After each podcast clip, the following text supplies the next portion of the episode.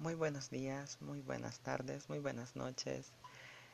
Y mi nombre es Alexis Antonio Pérez Rosales de la sección 1A y el día de hoy estoy presentándole a Miss Ibed un tema muy importante que serían los principales tratados internacionales.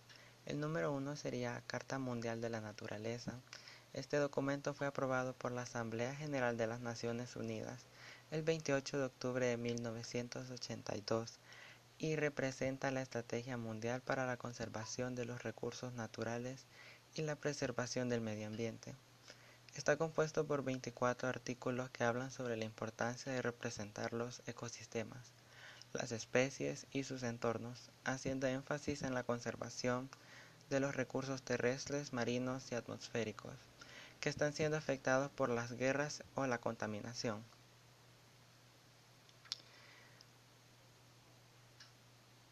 Eh, ahorita daré un, breve resumen de lo que he leído.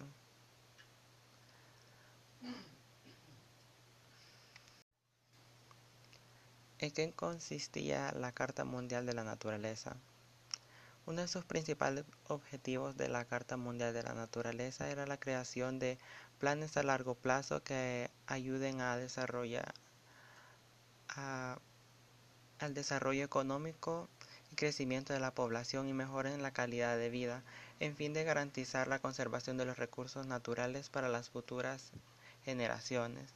¿Qué quiere decir esto? Que el fin de este de esta carta mundial era desarrollar tanto lo económico como lo ecológico y la conservación de los recursos naturales para que perduren mucho más tiempo y así las futuras generaciones también puedan disfrutar y ver y todavía ocupar estos recursos. Otro tratado a destacar fue la Cumbre del Río de Janeiro. En la Cumbre del Río de Janeiro que se llevó a cabo el del 3 al 14 de junio de 1992, Participaron 172 países con 108 jefes de Estado y 2.400 representantes. Allí se declararon un conjunto de principios en los que se definían los derechos civiles y obligaciones de los estados para lograr el progreso y bienestar de la humanidad y la conservación y aplicación de un desarrollo sostenible en, los, en todos los tipos de bosques. Los 10 más grandes temas que se hablaron en la cumbre del Río de Janeiro fue la economía verde e inclusiva, clima y biodiversidad, el desarrollo humano, agua y saneamiento, energía, financiamiento innovador para el desarrollo, ciudades y territorios sostenibles y res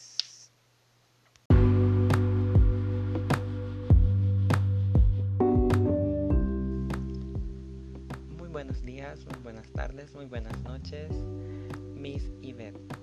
Mi nombre es Alexis Antonio Pérez Rosales de la sección 1A. El día de hoy estoy hablando acerca de los principales tratados internacionales. El primer tratado es la Carta Mundial de la Naturaleza. Este documento fue aprobado por la Asamblea General de las Naciones Unidas el 28 de octubre de 1982 y representa la Estrategia Mundial para la Conservación de los Recursos Naturales y la Preservación del Medio Ambiente.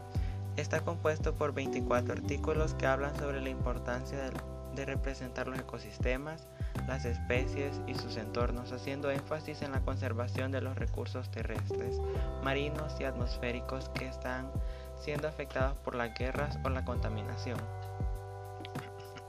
¿Qué quiere decir esto? Que uno de sus principales objetivos de la Carta Mundial de la Naturaleza es la creación de planes a largo plazo que ayuden a impulsar el desarrollo económico, controlar el crecimiento de la población y mejoren la calidad de vida, con el fin de garantizar la conservación de los recursos naturales para las generaciones futuras. El segundo tratado que estaré hablando es la cumbre de Río de Janeiro.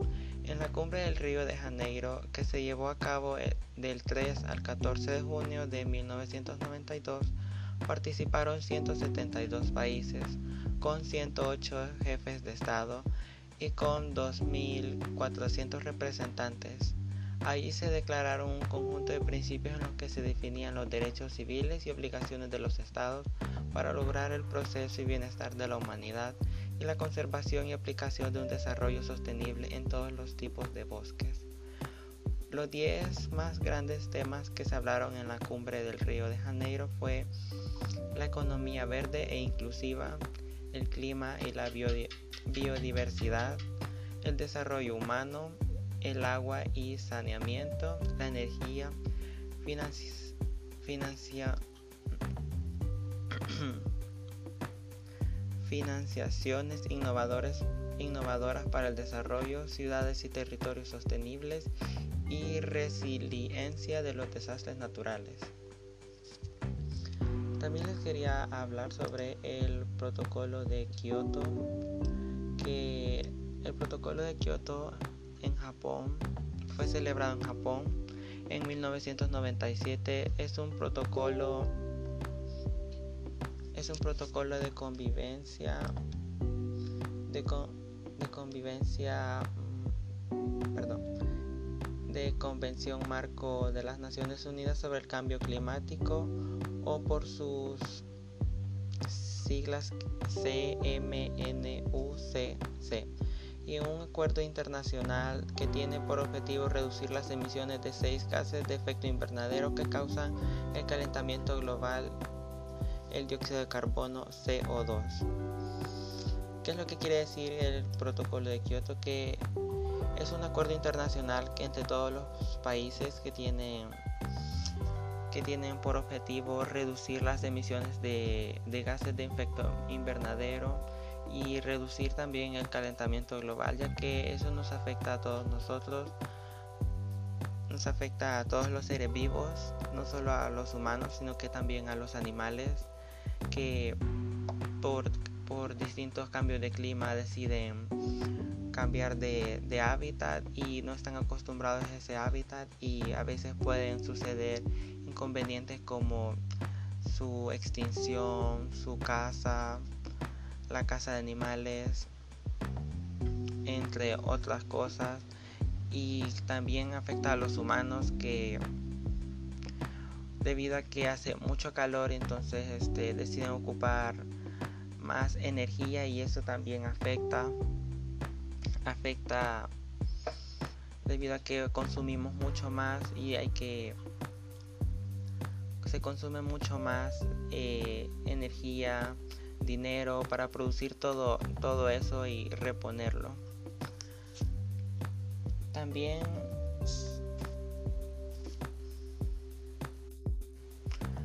También este acuerdo se fijó en 1997 y su meta era que para el 2012 se debía reducir el 95% de la emisión de estos gases.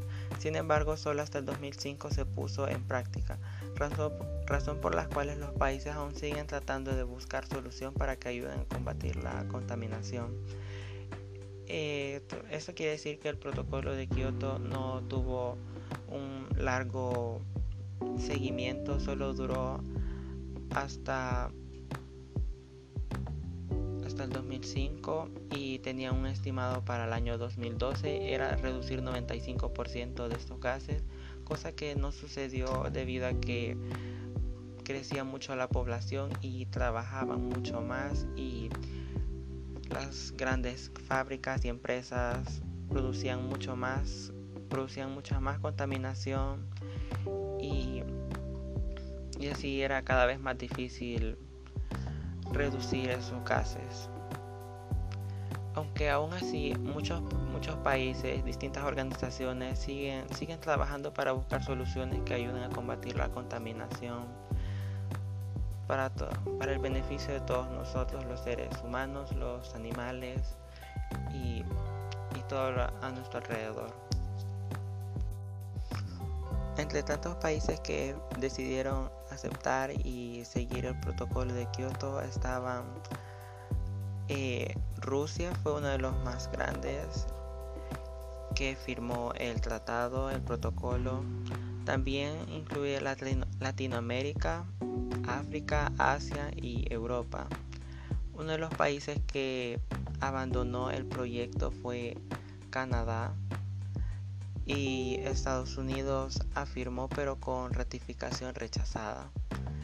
Y ciertos países no posicionaron nada para este protocolo. Bueno, y ya para ir finalizando, en conclusión, todos estos tratados y muchos más que existen, su principal objetivo era el beneficio de todos nosotros, tanto para disminuir eh, la contaminación, el cambio climático, y así que no nos afectara tanto todos esos problemas, tanto como la contaminación, cambio climático, la extinción de ciertas especies de animales, para ir evitando, disminuyendo todos esos problemas y, y así. Como ya, ya de último la especie, humana, la especie humana es parte de la naturaleza y la vida depende del funcionamiento interrumpido de los sistemas naturales, que son fuente de energía y de materias nutritivas. Y se lo dejo ya de último porque tiene mucha razón esta frase, que la especie humana depende mucho de la naturaleza ya que de ahí podemos sacar muchas cosas, tanto como energía, los recursos naturales que serían el agua, los recursos naturales, el agua, mm, entre otros tantos. Así que es muy importante cuidar el medio ambiente, sus ecosistemas, la fauna, la flora es muy importante, ya que dependemos tanto de la naturaleza. Bueno, esto sería todo. Espero que tenga un buen día.